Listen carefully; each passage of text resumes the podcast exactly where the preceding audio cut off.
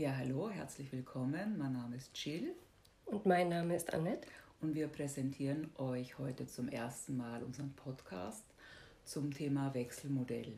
Das ist unser erster Versuch. Wir haben das vorher noch nie gemacht. Aber das Thema erscheint uns so wichtig und so bedeutsam in unserem Leben, dass wir gerne unsere Erfahrungen teilen möchten.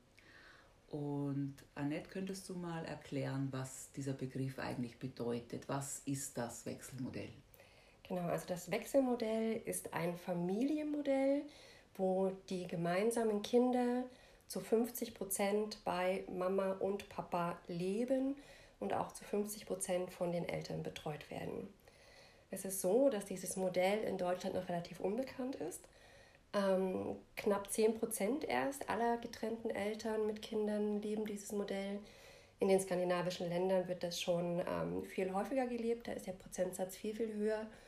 Und wir möchten einfach mit diesem Podcast euch zeigen, warum das auch das Modell der Zukunft ist und was auch für Vorteile von diesem Wechselmodell sind. Genau. Ähm, ich möchte äh, ein bisschen was dazu sagen, wie das bei mir war, weil ich glaube, dass es auch ganz wichtig ist, dass ihr hört, wie andere Eltern damit umgegangen sind. Ähm, der Vater meiner Kinder und ich haben uns 2009 getrennt wir haben aber noch einige Jahre versucht, das sogenannte Nestmodell miteinander zu praktizieren, dass wir immer noch zusammen in einem Haus gewohnt haben, halt mit äh, getrennten Schlafzimmern, aber immer noch ähm, im, im selben Gebäude.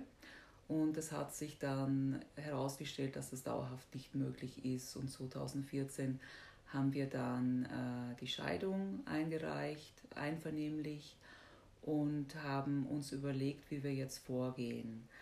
Ähm, ich war damals sehr verunsichert. Ja. Also eine Trennung, das ist mit sehr viel Schmerz und sehr viel Verwirrung verbunden.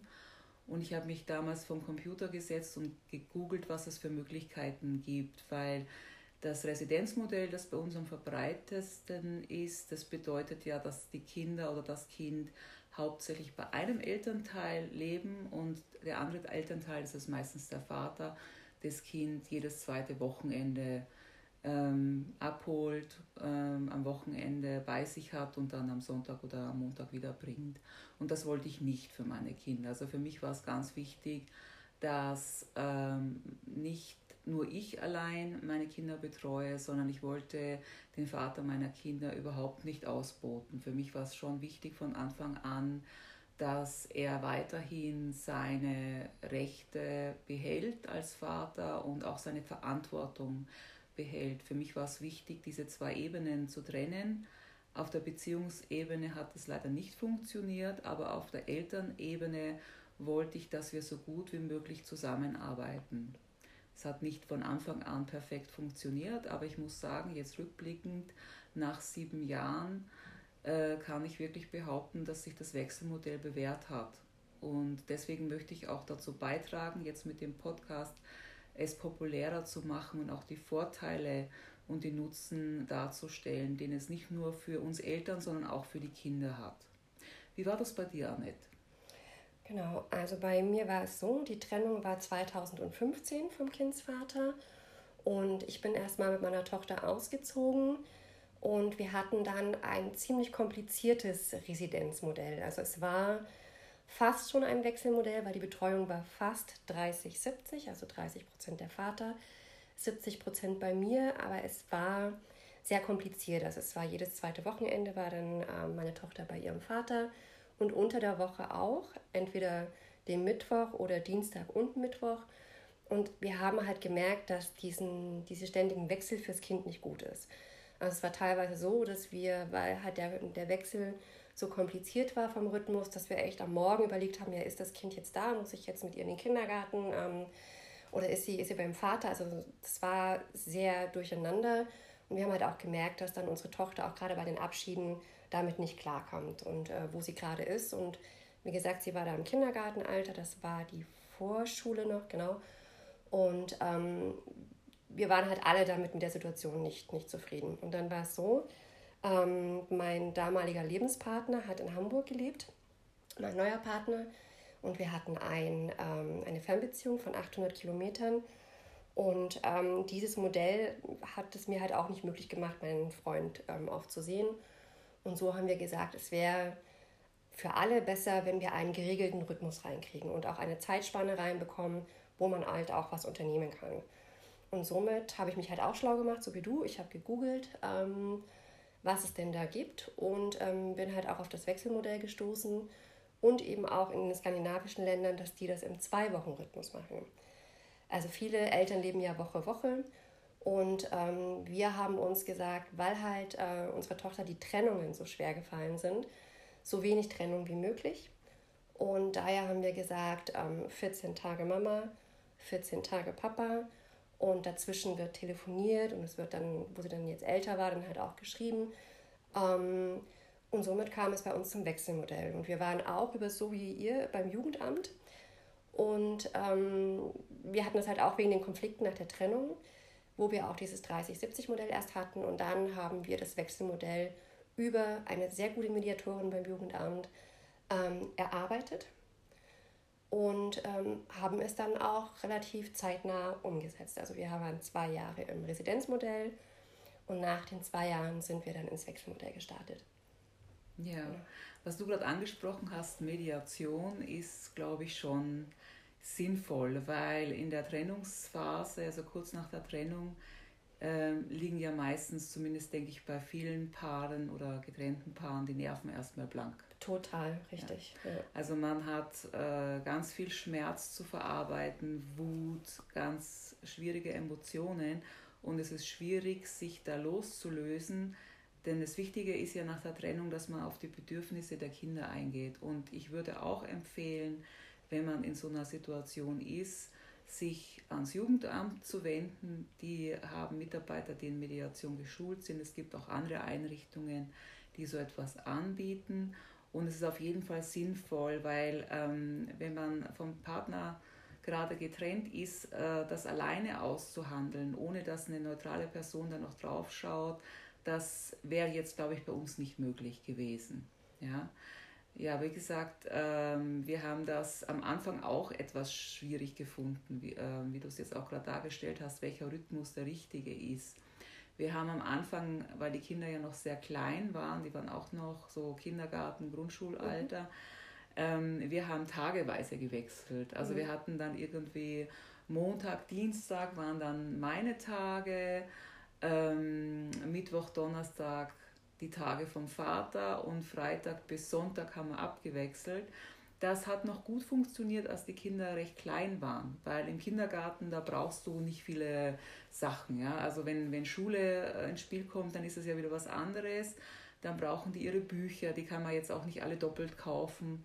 Also ähm, wir haben aber gemerkt, dass es für die Kinder am Anfang, als sie noch so klein war, leichter war, wenn sie geringere Trennungsphasen hatten. Ja? Also das ist auch bei jedem Kind anders. Bei mir sind es ja zwei, ja? meine Töchter sind nur 15 Monate auseinander. Mhm. Jetzt waren die sowieso nicht so alleine, ja? die hatten sich ja immer noch gegenseitig. Richtig, genau. ja?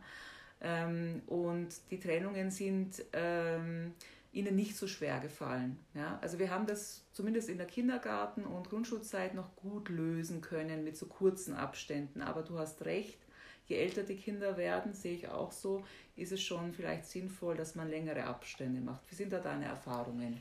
Ja, es, also ihr habt das intuitiv, glaube ich, genauso gemacht, wie es auch die Experten empfehlen. Mhm. Ähm, also man sagt ja auch, dass je kleiner die Kinder sind, umso ähm, länger dürfen oder sollten die Zeitabstände zu den anderen Elternteilen nicht sein. Einfach auch um die, damit die, damit die Kinder sicher sind, Mama ist da und Papa ist da. Und wenn jetzt ganz kleine Kinder den Papa eine Woche lang nicht sehen, dann verschwindet der so ein bisschen aus dem, aus dem Alltag, aus dem Gedächtnis. Also von daher ähm, finde ich das bei kleinen Kindern auch total wichtig. Das heißt, man muss sich auch als Eltern, wenn man sich trennt, dann auch im Klaren sein, dass man wirklich ähm, für die Kinder dann halt auch äh, den Wechsel so gestaltet, dass es für, für die Kinder am angenehmsten ist und dass da nicht so ein großes Vermissen da ist je älter die Kinder werden, also man sagt auch so wirklich ab dem Schulalter, so ab ähm, sechs, sieben Jahre, erweitern die ja eh ihren Umfeld. Ja? Mhm. Dann kommen ja Freunde dazu, dann kommen Sportveranstaltungen dazu.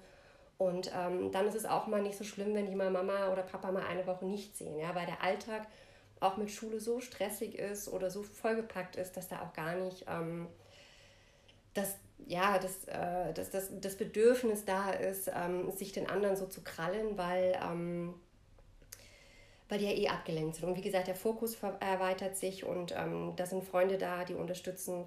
Und generell umso mehr äh, oder umso größer das Umfeld für die Kinder ist, umso aufgehobener fühlen die sich. Also ähm, von daher ist es, äh, wie gesagt, bei kleinen Kindern einen kurzen Wechsel, dann ab dem Schulalter kann man eine Woche plus locker zutrauen. Ähm, für die Kinder ist es halt einfach nur wichtig, dass eine Regelmäßigkeit da ist und dass die halt auch wissen, auch wenn ich jetzt bei, bei Papa bin, ich kann meine Mama trotzdem erreichen, wenn irgendwas ist und andersrum genauso. Und ich glaube, wenn da die Eltern wertschätzend und das damit umgehen und auch den Kontakt erlauben, ähm, dass das Kind äh, wirklich jederzeit sich das aussuchen kann, beziehungsweise den anderen kontaktieren kann, dann ist das ja, also ich möchte nicht sagen problemlos, aber das ist etwas, wo dann die Nachtrennungsfamilie reinwächst.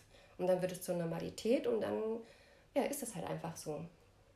Richtig, und äh, ich finde, du hast jetzt auch was ganz Wichtiges angesprochen, Wertschätzung und Respekt so dem, dem Vater oder der, der Mutter gegenüber. Ähm, ich glaube, eine Grundvoraussetzung für das Wechselmodell ist schon, dass man trotz des Schmerzes und der Trauer und der verletzten Gefühle in der Lage ist, dem Kind zuliebe respektvoll und wertschätzend mit äh, dem anderen Elternteil umzugehen. Ähm, ich würde jetzt auch das Wechselmodell nicht unbedingt empfehlen, wenn man in einem völligen Rosenkrieg miteinander steckt und es nicht äh, fertig bringt, sich jetzt äh, ausschließlich freundlich oder zumindest neutral mhm. über das andere Elternteil zu äußern. Ja? Da habe ich wieder eine andere Meinung. Ja? Ja, Erzähl also mal. ich habe ich hab die Erfahrung gemacht, weil ähm, mein, also mein, mein Ex-Partner, mein Ex-Mann, also mhm. ähm, der Vater meiner Tochter, wir waren wirklich sehr konfliktbehaftet. Und gerade durch diese ähm, Residenzmodellwechsel, wo man ja teilweise mehr Kontakt mit dem anderen hat als im Wechselmodell, ja, weil er halt einfach jedes mhm. zweite Wochenende und wir hatten ja noch den Mittwoch und Dienstag dazwischen und dann der Austausch mit ähm, einspringen kannst du mal da oder ich kann da nicht, kannst du mal dort. Also es war sehr konfliktbehaftet und wir haben durch das Wechselmodell wirklich ganz, also gerade bei hochstrittigen Eltern, das ist auch so ein Begriff aus der, äh, aus, ich weiß nicht, aus, aus dem Rechtssystem oder aus, aus dem, äh, vom, vom Jugendamt, also wirklich der Begriff hochstrittige Eltern, weil es ja immer heißt, da funktioniert es nicht. Mhm ich fand, uns hat das extrem gut getan, weil wir haben gewusst, ähm, alle 14 Tage, also 14 Tage war der Kindsvater in der Verantwortung, 14 Tage war ich in der Verantwortung, klappt auch genauso gut bei Woche Woche. Und man hat sich die Ärzte aufgeteilt, also dazu kommen wir dann später mhm, noch, ja. wie dann der Alltag aussieht. Aber wir haben uns wirklich ganz klar über die Mediation mhm. auf, ähm, festgemacht, wer welchen Part zu erfüllen hat. Ähm, und für mich war das am Anfang auch schwer, von dieser Paarebene auf diese Elternebene zu kommen. Also das hat auch bestimmt drei, vier, fünf Sitzungen beim Jugendamt gedauert. Und ich habe dann irgendwann äh, mir überlegt, wir sind zwar kein Paar mehr, aber wir sind wie eine GmbH fürs Kind. Ja, das mag sich jetzt nach außen vielleicht ein bisschen äh, unterkühlt und äh, ernüchtert äh, vorklingen, äh, aber ich habe mir gedacht, okay, um diesen Abstand zu bekommen, muss ich uns betrachten als Elternschaft, als GmbH fürs Kind das ist unser Projekt, ja, das ist unser, unser Baby, unsere Liebe. Ähm, aber jeder ist da persönlich von sich selber raus. Also das heißt, es geht nur noch um das Kind und ähm, wir haben Aufgaben zu verteilen ja, und wir haben einen Plan gemacht, wer mensch was. Es gab dann auch alle zwei Wochen eine, eine Übergabe-E-Mail. Manche Eltern machen das mit einem Pendelheft. Ähm, oder tauschen, also wenn der Kontakt gut funktioniert, tauschen sich halt so aus. Bei uns hat es halt überhaupt nicht funktioniert. Wir haben dann alle zwei Wochen zum Übergabetag eine lange E-Mail geschrieben, was in den zwei Wochen war. Und ähm, somit haben wir, somit sind wir aus dieser hochstrittigen Phase in eine, ich möchte jetzt fast schon sagen, neutrale Beziehung gekommen. Aber das braucht. Also ich muss da auch wirklich sagen, ich meine, die Erfahrung hast du ja auch gemacht nach, kurz nach der Trennung ist man so persönlich ähm, drin, dass der Abstand nicht möglich ist. Aber ähm, da können wir, glaube ich, allen Nachtrennungseltern Mut machen. Ähm, mit der Zeit wird das. Also man kann sich da wirklich äh, von den Gefühlen Abstand nehmen, rausnehmen und ähm, umso besser das funktioniert oder um, umso ja, schneller das funktioniert, umso besser ist es fürs Kind. Ja, ich finde das so einen ganz äh, tollen Begriff GmbH. Ich habe den auch noch nicht vorher gehört. Ich finde das, find das sehr zutreffend, weil ja da auch so eine Neutralität mitschwingt. Richtig, ja? Genau. Und ähm, dieses, dieses äh, gemeinsame Gelingen auch im Vordergrund steht. Und ähm, ja, finde ich interessant, äh, dass, es, dass es bei euch eher zur Harmonisierung mhm. der, der Beziehungen beigetragen hat. Ähm, ich muss so für mich persönlich sagen, ähm, als du das jetzt gerade gesagt hast mit deiner neuen Beziehung, Hamburg, 800 Kilometer, ähm, ist mir sofort der Begriff Freiheit eingefallen. Mhm. Ja? ja? Das ist etwas, was, was ich auch ganz wichtig finde, wenn ich jetzt äh, als äh, von, vom Vater meiner Kinder getrennte Mutter das Residenzmodell leben würde, mhm. ja, wie es ja bei, ich würde mal sagen, 90 Prozent, ja. 90 Prozent der, der äh, ähm, sagen wir mal, alleinerziehenden Mütter dann der Fall ist, dann hätte ich ja sehr wenig Freiheit. Also ich hätte ja jedes zweite Wochenende und ich könnte mir vorstellen, dass ich das wahrscheinlich nur zum Erholen brauchen Richtig, würde. Genau. Und ich hätte ganz wenig äh, Freiheit und also ich habe gemerkt, durch das Wechselmodell kann ich ganz viele Sachen unternehmen und ähm, einfach Dinge tun, die ich sonst nicht machen könnte. Also zum Beispiel Reisen, ja? Ähm, Hobbys pflegen. Ähm, es, es, es gibt einem, dieses Wechselmodell hat äh, für mich persönlich einfach auch diesen Vorteil, dass beide Partner oder die beiden ehemaligen Partner, die, die Eltern, Freiheit dazu gewinnen, die sie normalerweise nicht hätten. Beziehungsweise meistens wäre es ja dann so, dass der Vater die Kinder dann nur jedes zweite Wochenende hat und in dieses Wochenende dann alles hinein genau. zwängen ja. muss. Und auch äh, äh Zuckerschlecken, ne? Dann ja. ja dann auch Highlight und Spaß, was ja, was ich für, für, für beide oder halt für, für Vater und Kinder total schön finde. Mhm. Aber ähm, das spiegelt halt nicht den Alltag wieder. Genau. Mhm. Also ich glaube, äh, wichtig ist es auch noch zu erwähnen, dass du äh, schon bevor wir jetzt mit dem Podcast angefangen hast, dich auch schon äh, engagiert hast mit deinem Blog. Genau, ja. Und deiner Facebook-Gruppe. Richtig. Die wollten wir jetzt auf jeden Fall auch noch vorstellen, ja. weil wir haben uns das ja so überlegt, dass wir jetzt in den nächsten Folgen auch Fragen beantworten. Richtig, da sind eine ganze Menge da. Ja, ja. also ich habe in der Facebook-Gruppe mich schon mal umgesehen. Es gibt ganz viele, auch ganz praktische Fragen. Äh, wie macht man das, wie regelt man das, wie findet man Lösungen? Und ich glaube, dass wir da ganz viele Antworten auch geben können aus mhm. unserem eigenen Erfahrungsschatz. Ähm, wir haben auch schon festgestellt, dass wir auch Gäste einladen könnten. Richtig, ja, genau. weil je mehr ich jetzt im Vorfeld von diesem, von diesem Podcast mich umgehört habe, umso mehr habe ich gehört von Eltern, die auch im Wechselmodell leben, beziehungsweise die sich das so sehr wünschen mhm, würden mhm, ja. und aus irgendwelchen Gründen immer auf Hindernisse stoßen. Das heißt, wir wollen da in Zukunft auch ähm, eben Fragen beantworten. Vielleicht könntest du kurz mal erzählen, was das für ein Blog ist und was mhm. das für eine Facebook-Gruppe ist. Okay, gerne. Also ich habe damals auch ähm, im Zuge der, der Trennungsverarbeitung, ja, habe ich einen Blog angefangen, ähm, der nennt sich zwei Welten.blog und ähm, war am Anfang sehr persönlich. Ich fange jetzt auch an, den ein bisschen umzustellen, weil der Groll von damals oder die, die Konflikte von damals, ja, die waren da, die muss man akzeptieren und ähm, finde es jetzt aus heutiger Sicht teilweise auch nicht mehr so angemessen, da so meine, meine, meine Emotionen rauszulassen. Ähm, ich habe dann gemerkt, dass ich für diesen Blog sehr viel Zulauf habe dass mir vor allen Dingen auch viele Väter geschrieben haben, die sich dieses Modell wünschen und ähm, halt auch in diesem Blog ein Beispiel gesehen haben, dass es ja funktionieren kann. Und ähm, habe auch betont, dass dieser Blog genauso wie dieser Podcast nicht politisch ist. Ja? Also das habe ich auch ganz klar ähm, geregelt, dass ich weder die Väterlobby vertrete noch die Mütterlobby, weil ich wünsche mir, wenn dann eine Lobby fürs Kind. Ja? Dass man wirklich die Kinder im Blick hat und es gibt wirklich Studien und es gibt Interviews, wo Kinder sich auch im Nachhinein gewünscht hätten, dass sie im Wechselmodell hätten leben können. Und ähm, genau deswegen haben wir zwei uns wahrscheinlich auch gefunden, mhm. ähm, weil ich auch wichtig finde, dass es halt einfach auch äh, publik gemacht wird. Ja, dass, dass Eltern und vor allen Dingen auch vielen Müttern auch die Scheu genommen wird, zu sagen, hör auf dein Kind, was wird es gut tun, ähm, wenn der Vater verantwortungsvoll ist. Und die meisten Väter, ich habe wirklich jetzt ähm, die letzten Jahre viel Kontakte aufgebaut.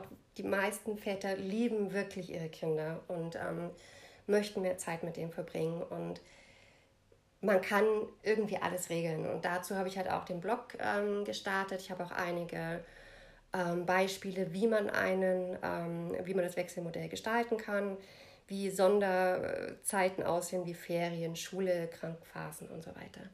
Ich habe da auch einige Links drin für aktuelle Presseartikel oder auch im Fernsehen, weil so ab und zu kommt es ja doch mal in den Medien. Ähm, leider wird es immer noch so ein bisschen mit so einem Stigma behaftet, das heißt dann oft so Pendelkinder. Ja, dann wird in den Medien oft so gezeigt, dass ähm, Kinder dann so traurig ihre große Tasche packen und dann alleine mit der Bahn von der Mama zum Papa fahren. Und so ist ja weder bei dir noch bei mir ist ja die Realität so. Und ähm, Wobei ich auch sagen muss, dass die bei einem Residenzmodell viel mehr pendeln als bei einem Wechselmodell. Ähm, also ich möchte gern dieses Stigma aus der Welt räumen äh, von diesem Wechselmodell. Und wir haben, genau, dann habe ich eine, äh, eine Facebook-Gruppe gegründet. Das war, glaube ich, letztes Jahr. Und das war, die heißt Wege zum Wechselmodell. Ähm, wir können das auch ganz gerne nochmal verlinken unter dem Podcast. Und ähm, ich habe gar nicht, und dann habe ich, weil ich halt auch eine Krankheitsphase hatte, ich habe bestimmt drei, vier, fünf Monate nicht reingeschaut. Und dann schaue ich wieder rein, letztes Jahr im Herbst, dann hat die Gruppe fast 600 Mitglieder. ja. Die hat sich da so ein bisschen von, von alleine äh, irgendwie gemanagt. Und ich habe jetzt auch zwei äh, sehr gute Moderatoren mit dazu geholt. Ähm, eine Pädagogin und auch einen Anwalt für Familienrecht. Also das heißt, da ähm, können auch jederzeit Fragen gestellt werden und die werden auch so gut es geht beantwortet. Und ähm, wir wollen das ja auch so machen, da hattest du die Idee, Jill, erzähl mal dass wir das aufgreifen, ähm, wenn dann Fragen kommen, genau. genau. was du vorhin schon angesprochen ja. hast, dass wir halt einfach dann auch reingucken. Genau. Also ich habe mir, ich, ich war ja auch äh, in der, ich bin ja auch in dieser Facebook-Gruppe und ähm, du hast ja gesagt, die hat sich nahezu von selbst gebildet. Mhm. Ich finde, das ist ja auch ein Zeichen dafür, wie viel Bedarf vorhanden ist. Richtig, ja. Und ich habe mir überlegt, als Inhalte von dem Podcast könnten wir dann in den kommenden Folgen immer Fragen aufgreifen, mhm. so ganz lebenspraktische Fragen. Also eine Frage war, so können wir dann äh, auch mal drüber sprechen, wie ist das mit der Kleidung? Ja? Also ja. wie äh, wie kann man denn zum Beispiel vermeiden, dass die immer die große Tasche packen müssen, ohne dass man so viel Geld ausgeben muss mhm. und alles doppelt kaufen. Ja?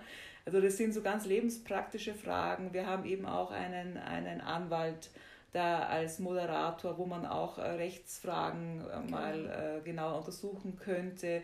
Und ich glaube, dass das sehr fruchtbar sein könnte, wenn man wirklich die Menschen, die gerade in dieser Situation sind, nach der Trennung, wenn man deren Fragen aufgreift und wir die hier besprechen. Und das äh, ist natürlich für uns selber auch sehr fruchtbar. Ich glaube, dass ich von diesem Podcast auch sehr viel für mich selber Richtig, lernen kann ja. und neue und neue äh, Eindrücke und äh, Ideen auch so für meine eigene Elternschaft mhm, bekommen ja. kann. Ja.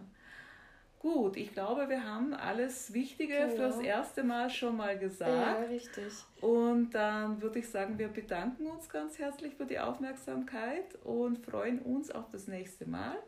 Genau, und ähm, der wird bald kommen, der zweite Teil.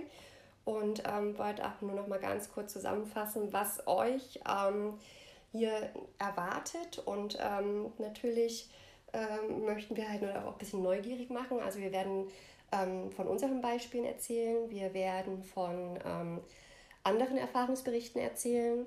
Ähm, wie gesagt, durch den Blog äh, halt viele Möglichkeiten, ähm, auch Interviewpartner einzuladen. Wir haben auch in unserem Freundes- und Bekanntenkreis mhm. auch mittlerweile viele Eltern, die das leben oder auch Eltern, die es gerne umstellen möchten. Und ja, ab und zu werden wir uns mal auch mal ähm, neue Artikel raussuchen, wenn was in der Presse war, um darüber zu reden. Ähm, und natürlich auch die Stimmung dazu, weil im Blog wird dann, oder beziehungsweise auch in der Facebook-Gruppe, wird sowas auch immer ganz gerne geteilt und die Meinungen und ähm, ja, einfach auch zu zeigen, wie, wie groß der Unterschied zwischen der Realität ist und dem, was, was so als Meinung ähm, oder, oder, oder was, was manche sich darunter vorstellen. Genau. Richtig. Ja, dann würde ich sagen, wir verabschieden uns für heute und freuen uns auf das nächste Mal. Genau. Auf Wiedersehen. Auf Wiedersehen.